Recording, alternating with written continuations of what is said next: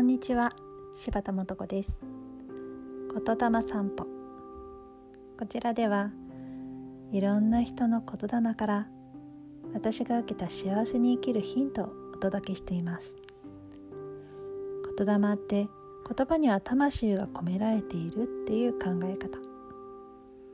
どんな言葉を選ぶかそこから何を受け取るかみんな違うけどピピッと響く言葉はまさにあなたが必要としている言霊なんだと思います。そんな言霊を探しに散歩するように聞きに来ていただけたら嬉しいです。